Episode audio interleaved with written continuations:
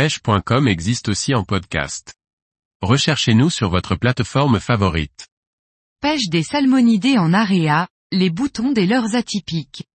Par Morgane Calu.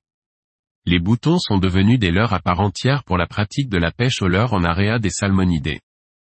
Quelles animations pour pêcher au bouton et avec quel matériel? Les premiers boutons étaient des variantes de cuillères ondulantes. Un bouton tient son nom à sa forme. Il est aussi appelé bottom, du fait qu'il sert aussi à pêcher au fond, bottom en anglais. C'est un leurre de la forme d'un disque ou d'un hexagone, de forme asymétrique. Il coule ainsi sur une face en papillonnant plus ou moins en coulant de manière freinée. Ils ont commencé à se démocratiser au Japon en même temps que la démocratisation de l'AREA en France. Vincent Petit, à l'époque gérant de Ryoshi Europe Distribution, via la marque Neostyle a largement contribué à faire connaître ces micro-leurres en France. C'est un micro-leurre de rarement plus 2 cm de diamètre qui pèse moins de 3 grammes. Il est conçu pour pêche, à la verticale.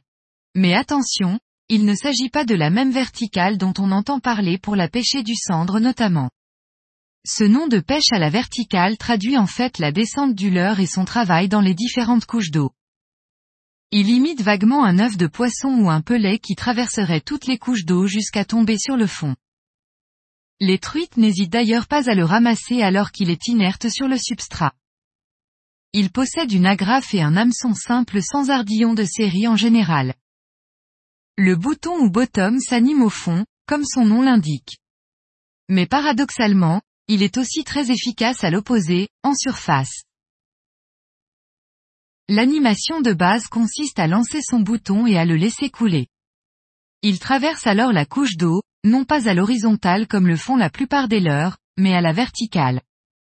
Il faudra alors contrôler la descente, en évitant de la freiner, pour imiter la nourriture détruite de réservoir.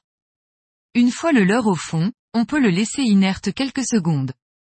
Puis ramener et relancer. Pour laisser couler le leurre de nouveau. Mais à cette animation, je préfère cette deuxième, plus ludique à mon sens.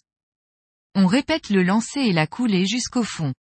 Et au lieu de ramener et de relancer, je préfère gratter le fond lentement, ou faire effectuer au bouton des petits bonds de plus ou moins grande amplitude. Enfin, j'ai découvert que ce leurre était très utilisé et performant en surface, simplement ramené canot ou avec de mini tressautements. Cela m'a valu de beaux poissons quand d'autres leurres ne donnaient plus de résultats. Il existe des cannes spécifiquement conçues pour la pêche au bouton. Il s'agit en fait de cannes ultra-sensibles, permettant de lancer ces micro-leurres loin et précisément. Et surtout de ressentir la moindre perturbation sur le leurre pour un ferrage immédiat. Car si les boutons provoquent des touches alimentaires, les truites croyant qu'il s'agit de nourriture, elles gardent relativement peu longtemps ce leurre dur et sans saveur en gueule.